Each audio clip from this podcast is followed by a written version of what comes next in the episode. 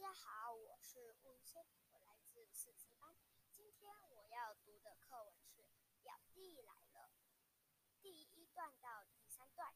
吃晚餐的时候，母亲读到一册手机的短信，开心的叫道：“你的姨妈要回国度假，打算到我们这儿小住几天，你很快就能见到布莱恩表弟。”这真是太好了！吉三千宠爱于一身的庄庄却一脸忧愁，不想要布莱恩来。